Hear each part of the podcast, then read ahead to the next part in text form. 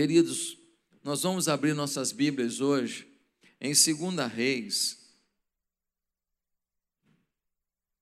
2 Reis, versículo, capítulo 5. É uma história muito conhecida. Você provavelmente já ouviu. E essa história é muito bom que você conheça detalhe por detalhe dela, porque ela tem muitas lições.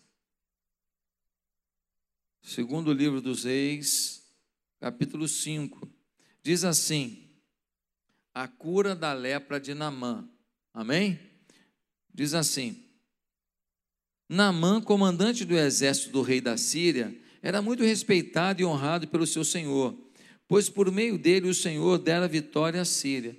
Mas esse grande guerreiro ficou leproso. Ora, tropas da Síria haviam atacado Israel e levado cativo uma menina que passou a servir a mulher de Namã. Um dia ela disse à sua senhora: Se o meu senhor procurasse o profeta que está em Samaria, ele o curaria da lepra. Naamã foi contar ao seu senhor o que a menina israelita dissera. O rei da Síria respondeu: Vá, eu lhe darei uma carta que você entregará ao rei de Israel. Então Naamã partiu, levando consigo 350 quilos de prata, 72 quilos de ouro, 10 mudas de roupas finas. A carta que levou ao rei de Israel dizia: Junto com esta carta estou te enviando o meu oficial Namã, para que o cures da lepra. Assim que o rei de Israel leu a carta, rasgou as vestes e disse: Por acaso sou Deus, capaz de conceder vida ou morte? Porque esse homem me envia alguém para que eu o cure da lepra. Vejam como ele procura um motivo para se desentender comigo. Quando Eliseu, o homem de Deus, soube o que o rei de Israel havia rasgado suas vestes, mandou-lhe essa mensagem: Por que rasgaste tuas vestes? Envia o homem a mim, e ele saberá que é profeta Israel. Então Naamã foi com seus cavalos e carros, parou à porta da casa de Eliseu. Eliseu enviou um mensageiro para lhe dizer: Vai e lave-se sete vezes no Rio Jordão. Sua pele será restaurada e você ficará purificado. Mas Naamã ficou indignado e saiu dizendo: Eu estava certo de que ele sairia para receber-me, invocaria em pé o nome do Senhor, o seu Deus, moveria a mão sobre o lugar afetado e me curaria da lepra. Não são os rios Abana e Farfar em Damasco melhores que todas as águas de Israel? Será que não poderia lavar-me neles e ser purificado? E foi embora dali furioso. Mas os seus servos lhe disseram: Meu pai, se o profeta tivesse pedido alguma coisa difícil, o senhor não faria? Quanto mais quando ele apenas lhe diz que se lave e será purificado. Assim ele desceu ao Jordão, mergulhou sete vezes conforme a ordem do homem de Deus e foi purificado. Sua pele tornou-se como a de uma criança. Então Namã e toda a sua comitiva voltaram à casa do homem de Deus. Ao chegar diante do profeta Namã, lhe disse: Agora sei que não há Deus em nenhum outro lugar senão Israel. Por favor, aceita um presente do teu servo. O profeta respondeu: Juro pelo nome do Senhor a quem sirvo, que nada aceitarei. Embora Namã insistisse, ele recusou. E disse Namã: Já que não aceitas o presente, ao menos permite que eu leve duas mulas carregadas de terra, pois teu servo nunca mais fará holocausto e sacrifício a nenhum outro Deus, senão ao Senhor mas que o Senhor me perdoe por uma única coisa: quando meu servo vai adorar no templo de Rimon, eu também tenho que me ajoelhar ali, pois ele se apoia em meu braço. Que o Senhor perdoe teu servo por isso.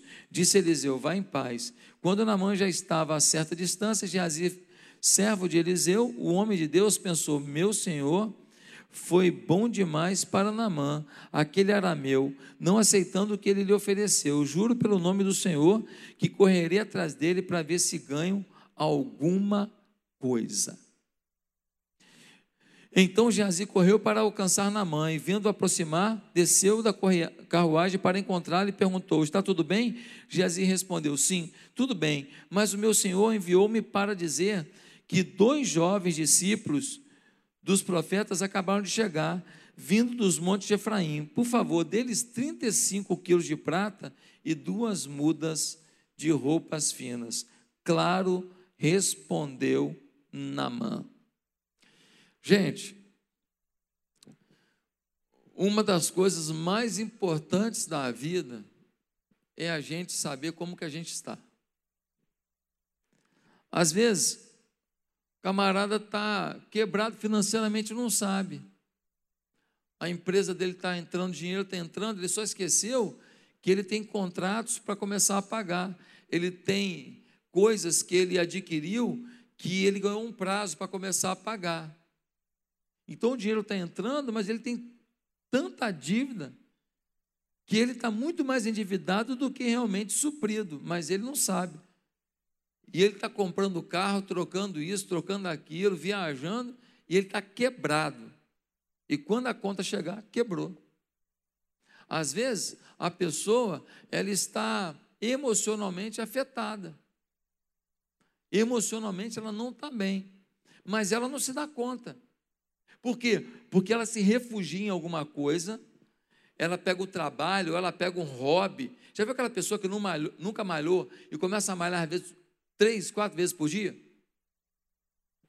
Um negócio, pode ter certeza, está fugindo de alguma coisa. Não quer encarar uma realidade, porque ninguém sai do zero para o mil. Então a pessoa se refugia, mas, na, mas a hora que aquilo não suprir mais, ela vai se dar conta que emocionalmente ela não está bem. Às vezes um casamento está ferrado, acabado. E a pessoa não se dá conta.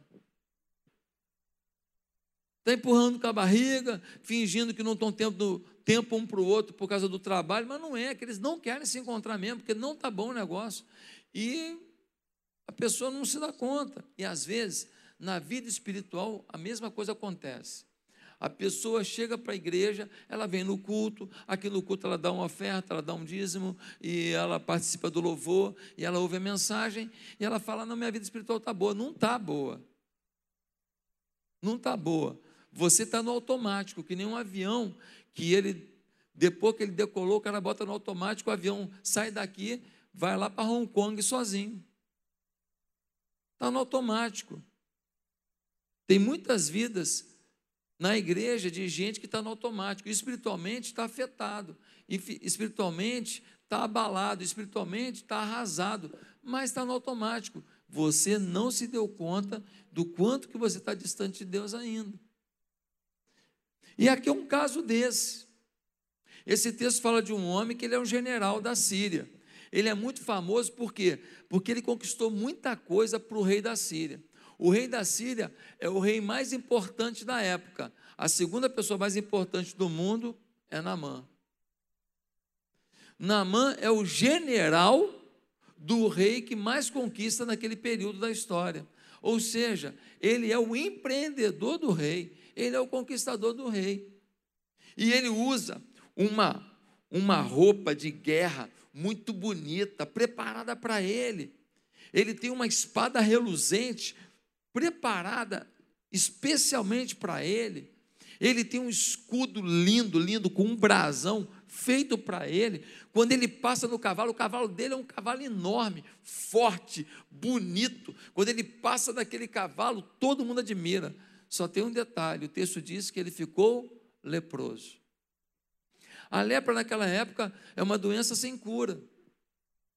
Quando a pessoa estava leprosa, a pele da pessoa começava a se degradar, estragar, apodrecer, e começa a cheirar mal, e começa a cair pedaço de pele, pedaço, cai um nariz, cai um dedo, cai, vai apodrecendo e cai, uma coisa horrível, e não tinha cura. O cara que por fora estava poderoso, todo mundo aplaudindo, por dentro ele estava podre e as pessoas não viam. E aí o que acontece? E aí que uma serva, uma menina que foi conquistada como escrava, porque eles tinham invadido Israel e trouxeram escravos. Essa menina veio para trabalhar na casa de Namã. A menina falou: ó, se o meu Senhor fosse o profeta de Israel, ele saberia que há poder de Deus em Israel e ele seria curado. Aí a mulher fala com Namã, Namã, aquela menina, aquela escrava, ela falou que, que tem lá um profeta lá em Israel, que se fosse lá, você ficava curado. Ele vai no rei e fala: Olha, a menina falou com a minha mulher, minha mulher falou comigo, eu estou falando contigo. Que se eu for no profeta de Israel, eu vou ser curado. O rei falou assim: então, já que a menina falou com a tua mulher, a tua mulher falou contigo, tu falou comigo, e eu falo agora com o rei de lá. Eu mando uma carta para o rei de Israel dizendo que você vai lá para ser curado. E leva ouro, leva prata e leva roupas, que roupa era coisa cara na época. Leva tudo e oferece como presente. Ele vai para Israel com a carta. Quando entrega a carta para o rei de Israel, o rei de Israel fala assim: cara vem aqui para ser curado, eu agora sou Deus para curar? O que, que o rei de Israel entende? Ele está me provocando, eu não vou poder fazer o que ele está pedindo, ele vai declarar guerra contra mim, vai invadir isso aqui de novo, vai levar a gente escrava de novo, vai roubar nossa riqueza de novo, vai humilhar a gente de novo. O rei de Israel rasga a roupa, que era um sinal de protesto, de tristeza, de angústia. Aí o Eliseu, que é o profeta mais importante de Israel, o Eliseu manda um recado: Eu rei, rasgando roupa à toa? Manda o cara aqui que ele vai saber que tem profeta em Israel, ele vai saber que tem poder de Deus em Israel. Aí o Namã vai com a comitiva dele, aquele cavalão, todo mundo junto, ele vai naquela pompa, alguns cavalos, algumas mulas carregadas de ouro, de prata e de vestes bonitas. Quando ele chega lá, o Eliseu nem vai lá, o Eliseu manda o office boy que é o Geazi, o discípulo dele. O Eliseu manda o office boy lá, o Geazi, e vai lá e fala assim: vai lá e dá um recado para ele. Aí o Geazi vai lá e dá um recado. Ele chega lá para o Namã e fala: Eu sou com o senhor Namã? Aham. O profeta Eliseu mandou um recado para o senhor. E ele falou: Mas qual é o recado? O recado é o seguinte: vá tomar banho. Vá tomar banho. Pô, mas o que, que é isso? Está maluco? Vá e não toma um só não, que o negócio está ruim aí. Toma sete. O senhor vai dar sete mergulhos no Jordão e o senhor vai ser curado. O que, que ele fala? Ele fala, ah, tá de palhaçada. Rio, lá em Damasco, na Síria, eu tenho lá melhor que o rio daqui. Que papo é esse? Tá maluco? Eu pensei que ele ia vir aqui invocar o Deus dele, botar a mão na direção das minhas chagas, e então ia clamar o Deus dele, e eu seria curado. O cara nem vem aqui, mandou office boy. Que que é isso? Ele sai furioso. Aí a comitiva fala: Ô rei, ô, ô Namã, a gente veio de longe, pô, maior calor, tu está suado. Pô, já venceu o desodorante há muito tempo. O que, que, que, ele pediu demais? Nada demais, só você mergulhar custa. Vai, cara. E Namã vai para o Rio Jordão e mergulha. Uma, duas, três. Quando ele sai na sétima vez, ele sai curado. Ele fica desesperado. Ele começa a louvar a Deus. Louvado seja, Senhor, teu nome. Vai ver até que foi Namã que foi um dos compositores ali. Ele começa a louvar a Deus, engrandecer o nome de Deus e fala: Eu nunca vi isso. Existe Deus em Israel, um Deus poderoso, um Deus milagroso. Aí ele vai correndo em direção a Eliseu. Ele chega lá no Eliseu e fala: Eu quero dizer que não há outro Deus no mundo a não ser o Deus de Israel. E eu quero dizer que a partir de hoje eu só vou servir ao Deus de Israel. E eu queria dizer para o senhor, senhor Eliseu, que eu tenho uns presentes aqui. Está aqui, ó ouro. E não foi pouco ouro, não, tá? Era ouro demais. Ele mandou uma, uma remessa grande de ouro. E ele mandou uma remessa grande de prata. E roupas festivais caríssimas. Aí o, o Eliseu fala assim: Olha só, cara, quem fez foi Deus. Eu não vou te cobrar pelo que Deus fez. Pega sua prata, pega seu ouro, suas vestes, Pode ir embora com ela, mas eu estou feliz de saber que você agora reconhece que o único Deus é o Deus de Israel. O camarada pega o cavalo e fala: oh, Mas só uma coisinha, eu posso levar um pouco de terra daqui? Porque eu quero botar lá um pouco dessa terra e eu vou ajoelhar ali, lembrando que eu estou ligado ao Deus de Israel. Ele fala: Pode levar. E aí ele vai embora com a comitiva, voltando para a Síria curado. Mas o Geazi, o office boy, o discípulo de Eliseu, fala assim: era ouro demais, era prata demais, que custava pegar um pouquinho, um pouquinho, a gente podia viajar para Disney. O trabalho de profeta é tão difícil. O que, que custava só um pouquinho de prata, só uma, uma roupinha, uma roupinha, põe num casamento, o que, que custava? Então ele vai atrás, ele vai atrás do Namã e chega lá e fala: Ô, oh, seu Namã, o Namã desce, o que, que foi? Ah, rapaz, Eliseu esqueceu que ia chegar dois discípulos lá. Os caras chegaram, aí ele perguntou: você não pode mandar um pouco de prata, umas roupinhas aí, um negócio aí para gente? O Namã dobra o pedido de, de, de Geazi. Então Geazi volta, camufla o dinheiro que ele recebeu, a prata que ele recebeu, e ele está todo bobalhão lá, feliz da vida. Aí o Eliseu fala assim: Ô Jazi, está vindo aonde? Falou: lugar nenhum, lugar nenhum não. Lugar nenhum.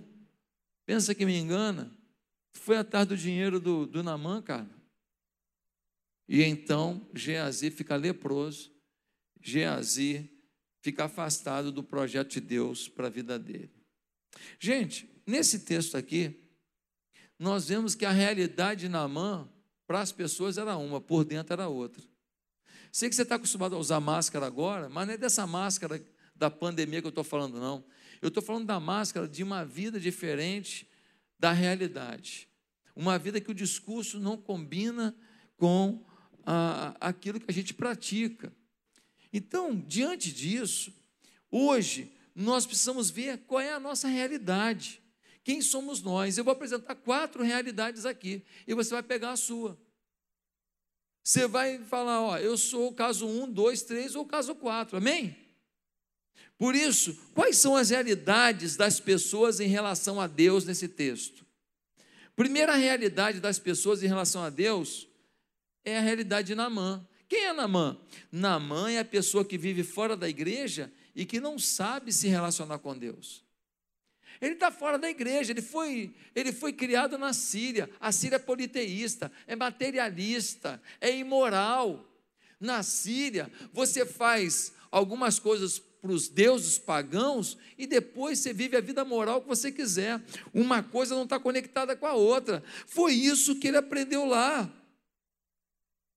E há duas características que a gente vê claramente na vida de alguém que não foi gerado na visão de Deus, que está fora da igreja e não sabe se relacionar com Deus. A primeira coisa que a gente vê é que essas pessoas têm uma visão restrita da espiritualidade.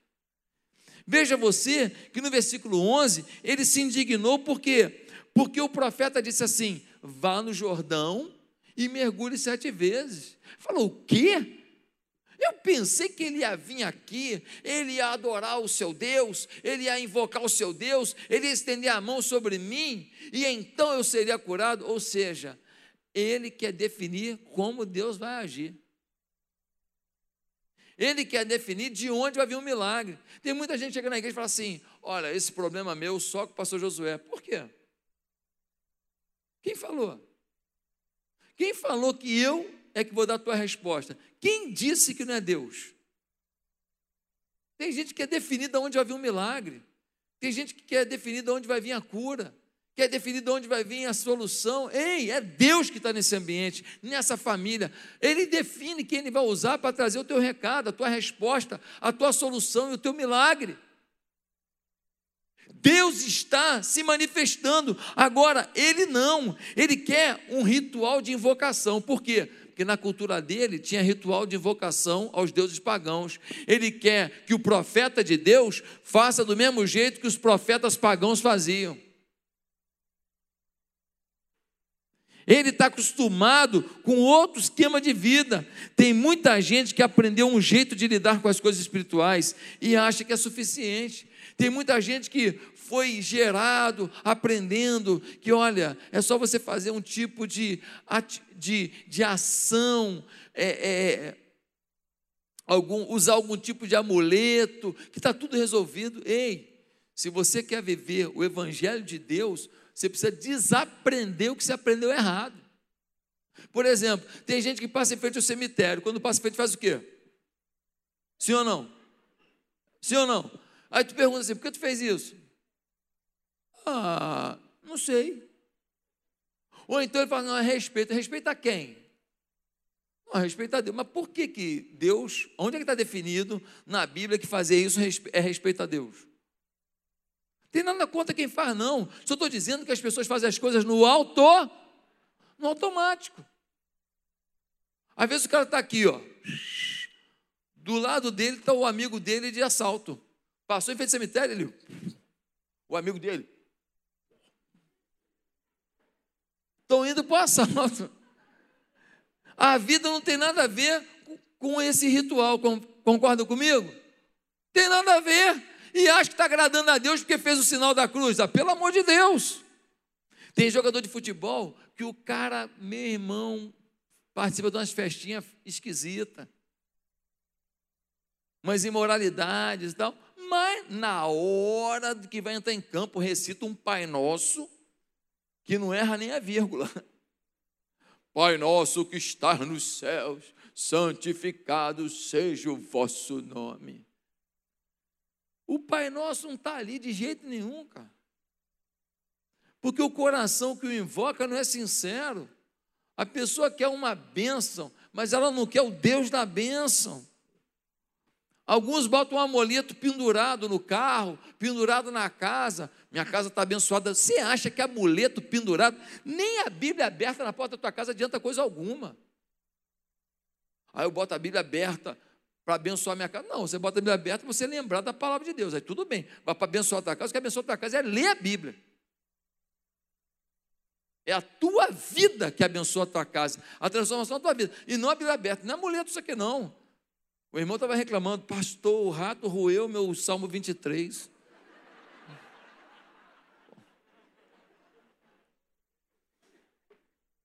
É o demônio, pastor. Uhum. Uma vez eu fui na casa de uma irmã, ela estava frequentando nossa igreja, ela tinha vindo de outra igreja evangélica onde ela se converteu. Aí teve hora do lanche. Aí eu fui na cozinha para ajudar a servir o lanche. Cheguei na cozinha, um Buda. Um Buda com as moedinhas. Eu falei, irmã, o que, que é isso aqui? Ela falou, é um budinha. Para dar sorte. Eu falei, mas o budinha para dar sorte? Pelo amor de Deus, gente. Que consciência da palavra de Deus tem uma pessoa que diz que crê em Jesus e bota um budinha para dar sorte. Todo respeito aos budistas, não estou aqui discutindo a fé de ninguém, não, mas eu não creio nisso. Eu não creio nisso, que eu vou ter sorte porque eu botei moeda no colo do budinha. As pessoas fazem coisas, repetem rituais, sem saber. Naamã vai atrás da sua cura, leva ouro, 85 quilos, prata, 428 quilos, e leva caras vestes. Sabe por quê? Porque ele acha que ele pode comprar a benção. Seu dízimo é sua obrigação, sua oferta é sua expressão de amor e gratidão. Há promessas e garantias nisso que a Bíblia dá, mas não pense que você está comprando a benção. Não pense que porque você é dizimista, que tudo que você quer vai acontecer na hora que você quer, do jeito que você quer.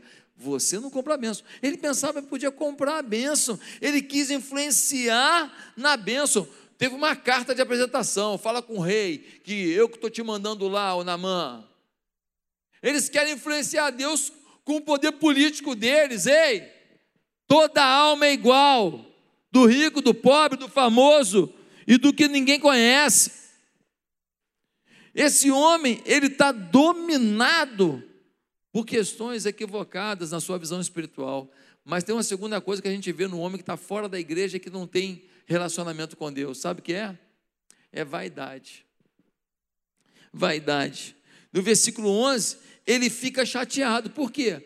Porque quem foi falar com ele foi o office boy, não foi o profeta. Ele achou que ia ter um tapete vermelho para ele passar com a comitiva dele, e o profeta viria, ó oh, Namã, bem-vindo às terras de Israel, Deus seja contigo.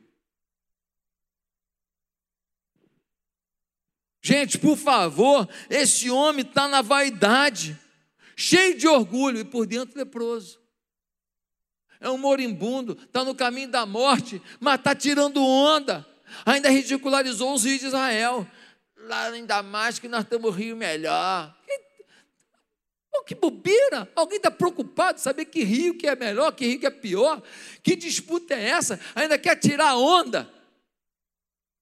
Quantas pessoas que são como Namã, Namã, que são como Namã, é a pessoa que está fora da igreja, que não sabe se relacionar com Deus. Mas tem um segundo caso aqui, uma segunda realidade.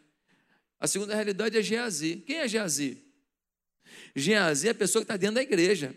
Ele é discípulo de Eliseu, mas que também não sabe se relacionar com Deus. Tem gente de fora que não sabe se relacionar com Deus, tem gente de dentro que não sabe. O Geazi via Eliseu orando. O Geazi ouvia as pregações de Eliseu. O Geazi recebia discipulado de Eliseu. O Geazi via milagres através das mãos de Eliseu. Mas ele ainda estava tão preso às coisas do mundo que ele tinha algumas características terríveis. Quais eram? Primeiro, cobiça. Ele ficou olhando aquele ouro, aquela prata, falou: Não, vou dar mole para Namã, não, meu irmão. Ah, pô, Eliseu dá muito mole. Eu quero que Namã tem. O problema da cobiça não é você ter ambição. Você tem uma ambição de ter uma casa melhor, de ter um carro melhor, de, de ver sua empresa crescer. Não há pecado nisso. Uma ambição natural. O problema é a cobiça. A cobiça é quando você não quer um carro melhor, você quer o carro que o outro tem. Porque ele tem a mesma profissão que você, e como é que ele tem esse carro e você não tem? A cobiça é você querer morar no condomínio que o outro mora. Não é você querer ter o seu cantinho, é você querer ter aquilo que você viu que o outro tem, e aquilo começa a atrair você. Cobiça não é você querer ter uma bolsa bonitinha para você usar. Não, é você olhar e começar, pô, essa bolsa, hum, essa bolsa ali, eu quero uma bolsa igual aquela. Hum. Então você começa a se comparar e desejar o que os outros têm. E aí você não vive mais sua vida, você vive em função de conquistas para o seu orgulho, para a sua vaidade, por causa da sua cobiça. E quantas pessoas, por causa da cobiça, fazem compras de coisas que não precisavam, que se que os fazem ficar endividados e aí botam a perder coisas boas que já tinham. É aquela pessoa que às vezes tem uma empresa que está indo bem, aí ele compra um carro que ele não pode ter ainda, o que acontece com ele? Ou compra uma casa que ele não pode morar ainda.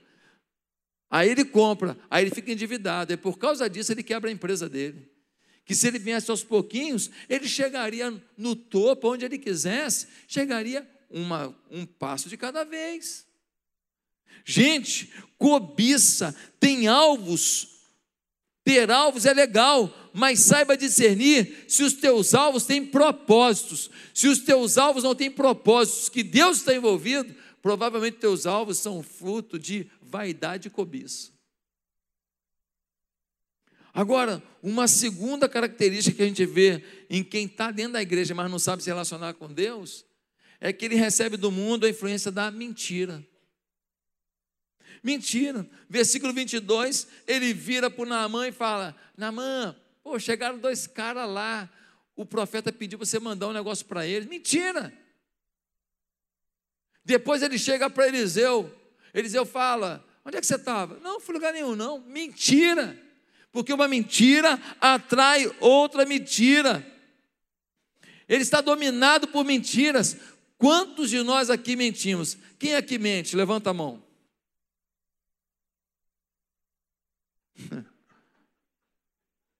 Deixa eu te falar uma coisa, você mentiu de novo. A não ser vocês que levantaram a mão. Todo mundo que não levantou a mão aqui mentiu. Porque todo mundo aqui mente. Não tem um aqui que não mente. Você quer tirar onda comigo que você nunca mente? Sabe quando que você mente? Quando você aumenta. Te fizeram uma coisa, você aumenta. Me fizeram isso. Quando você aumenta para justificar o teu comportamento, você está mentindo. Sabe quando você mente? Quando você aumenta a sua realização.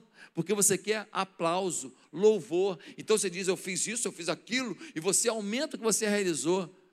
E você não mostra onde você falhou. Não. Então você, nesse momento que você aumentou a realidade, você mentiu.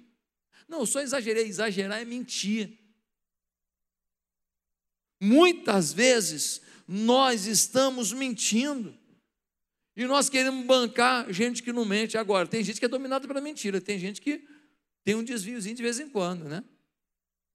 Diz que dois meninos estavam querendo disputar quem ia ficar com um cachorro.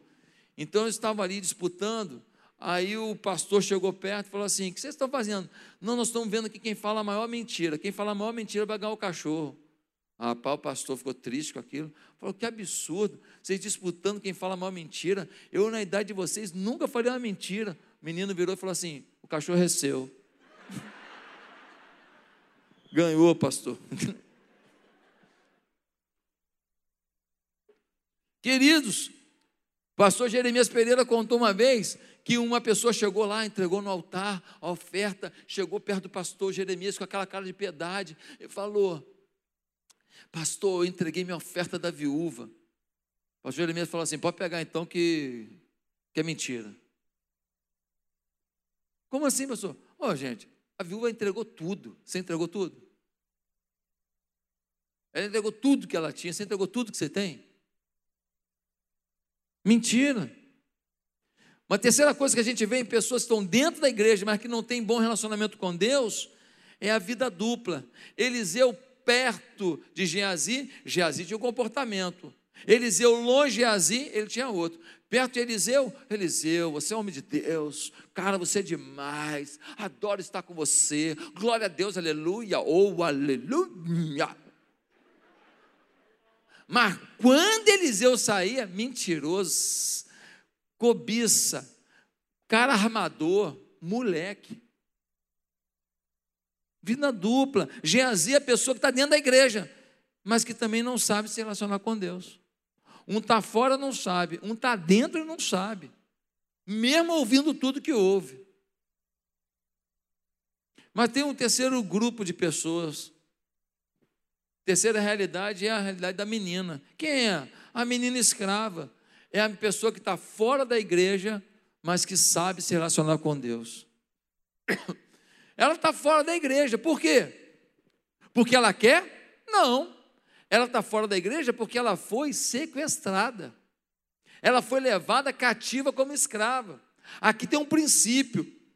Sabe andar com Deus quem, mesmo fora da igreja, não está fora da igreja porque quer, está fora da igreja porque aconteceu alguma situação. Tem muita gente que fala assim: ah, eu estou fora da igreja, mas eu me relaciono bem com Deus. Esse texto mostra claramente, nesta metáfora de Deus, que isso é uma inverdade. Ah, não, mas é porque na igreja tem muita falsidade, que na igreja tem muita gente acima. Ah, você é o bonzão. Você é o campeão de audiência, é o puro do século. Você é o lindo, maravilhoso. Senta no trono de Deus, pede para ele te dar conselho, dá conselho para ele, você. Você acha que você é melhor que todo mundo? Ninguém presta na igreja, você presta. Eu estou aqui no online, pastor, te fazendo um favor, porque eu não gosto da igreja, muita falsidade. Aham, uhum, valeu, purão. Bonitão, está aí de cueca me assistindo aí, fica tirando onda.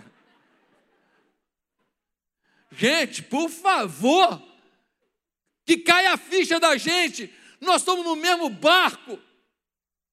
Nós somos pessoas que precisamos entender que somos falhos, que temos que nos arrepender o tempo inteiro, buscar em Deus uma nova forma de viver, um novo jeito de viver. Agora, essa garota aqui estava fora da igreja porque ela foi sequestrada, mas pensa na garota de Deus. Ela estava lá e ela podia falar assim: Eu não acredito mais em Deus, não, sabe por quê? Porque eu estava lá perto do meu pai da minha mãe, dos meus irmãos, e eu fui raptada, e eu virei escrava. Que Deus é esse que deixa eu ser escrava numa terra distante? Ela não podia falar? Não é isso que você fala às vezes? Que Deus é esse que deixou meu casamento acabar, que Deus é esse que deixou eu sofrer, que Deus é esse que me deixou endividado, que Deus é esse que me deixou desempregado, e você bota na conta de Deus as coisas ruins que acontecem, e você não pede para Deus para te mostrar que alvos Ele tem com a tua vida. A garota está lá no meio, no meio, lá daquela situação toda lá difícil, mas ela é fiel a Deus. Ela fala assim: ó, se ele for lá na terra de Israel, ele vai saber que há Deus em Israel. As dores dela, o sofrimento dela, o distanciamento dos seus pais não roubou dela a visão de que Deus é poderoso. Talvez você esteja aqui e você passou por situações difíceis na vida, de perdas na vida, e você fala, ah, pô, como é que Deus deixou isso? e tal, e você está aí tão enfurnado nessa dor, nesse sentimento que você não sabe explicar, que você está perdendo a oportunidade de falar, Deus, olha só, aquela garota continuou sendo uma serva fiel, uma pregadora do Evangelho em terra estrangeira, no meio da humilhação. Eu quero ser alguém usado por ti, eu não vou me entregar às dores que o mundo fez eu não vou me entregar às perdas que eu tive na estrada. Você tem que saber qual é a sua realidade. A garota estava fora da igreja, não porque queria, mas ela sabia se relacionar com Deus. Mas temos uma quarta realidade última aqui. A quarta realidade última é a realidade de Eliseu. Tivemos o Namã, fora da igreja, não sabia se relacionar. Tivemos Geazi, dentro da igreja, não sabia se relacionar. Tivemos a menina escrava, Israelita, fora da igreja, não porque queria, fora, mas sabia se relacionar com Deus. Mas nós temos aqui o Eliseu, é a pessoa que está dentro da igreja e sabe se relacionar com Deus. Eliseu é um homem cheio de Deus. E quais são as características que a gente vê em Eliseu nesse texto? Primeiro, desprendimento. Namã fala: tem aqui ouro, muito ouro, tem aqui prata, muita prata, tem aqui roupas, roupas caras. Ele fala: pega tudo teu e pode levar. Deus fez, a honra para Ele, a glória para Ele. Eu só fui um instrumento. Obrigado, Senhor, por participar do que o Senhor quis fazer. Eu não cobro para fazer, eu não cobro para ser instrumento. Eu pago para ser se preciso for. E eu pago com a minha vida, com o meu sacrifício. Porque o que me move não é dinheiro, é o meu amor a Deus. É isso que Eliseu está falando, desprendido, desprendido. Desprendido daquela pessoa que fala assim: eu tenho lá na minha conta 300 mil reais. Eu vou dar 50 mil para de Deus, para creche. Vou dar. Aí alguém fala assim: mas por que, que você vai dar? Vai fazer falta quando você for se aposentar. Ei, querido, conforme o que te aconteça, todo o dinheiro que você guarde não é suficiente. Você está dependendo da sua, da sua economia? Não estou falando para você não economizar, não. Pode economizar, não tem problema não. Só estou dizendo que você está dependendo da sua economia para fazer o seu futuro. Você não sabe ainda o que é futuro. Quem segura a tua onda é Deus. Se não for Deus, todo o dinheiro do mundo não segura a tua onda. Para com isso. Para com isso. Eu vi agora a reportagem, um empresário rico casado com uma moça que era apresentadora de televisão, 56 anos. O cara morreu de Covid. A mulher pegou, o filho pegou, ele pegou, ele morreu. 56 anos. Cara novo. Se alimenta bem, empresário, dinheiro para comprar o remédio que quer, o suplemento que quiser, para ter personal, para ir na academia, para fazer o que quiser. Gente, pelo amor de Deus, desprendimento. O que você tem de mais barato que você pode dar para Deus é seu dinheiro, pelo amor de Deus. Segunda característica do homem que está dentro da igreja e sabe se relacionar com Deus, autoridade espiritual. Ele fala para Namã, Namã, vai lá no Rio Jordão, mergulha outra vez, vai ser curado. Já imaginou se a cura não vem? Que vergonha, hein? Mas por que, que ele falou isso? Por quê? Porque ele não falava da boca, ele não falava da decoreba, ele não falava do que ele ouvia nessas gritarias de culto, que muitas vezes tem mais gritaria do que poder. Não, ele falava o que ele ouvia de Deus. Ele é antenado com Deus, ele tem vida com Deus.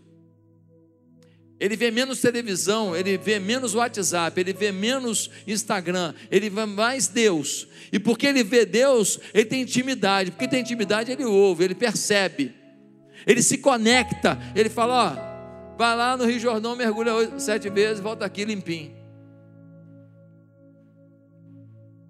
Autoridade espiritual.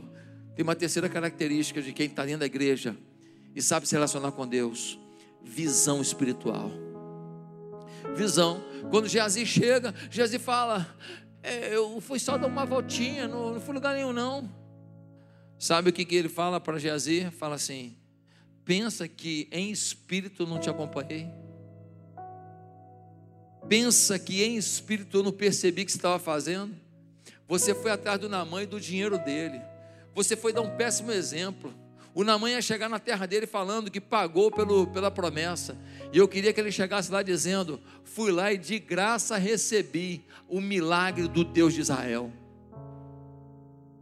Eu queria que ele testemunhasse: Você atrapalhou tudo, seu sem vergonha. Agora tem uma coisa importante que eu preciso te falar aqui. É que o Geazi, ele jogou fora um, uma oportunidade incrível. Por quê? Porque Eliseu, quando Elias, o seu antecessor, estava para morrer, o Elias perguntou para Eliseu: O que, que você quer? Ele falou assim: Eu quero porção dobrada da unção de Deus que está sobre a tua vida. E se você pegar os milagres feitos através de Elias, Eliseu fez o dobro. Faltava um milagre só para ser o dobro. Aí um dia um cara caiu na cova onde estavam os ossos de, de Eliseu e o cara ressuscitou. E aí o relato de milagres agora virou o dobro do relato dos milagres na vida de Elias. Pois bem, Elias é o cara que subiu ao céu no redemoinho.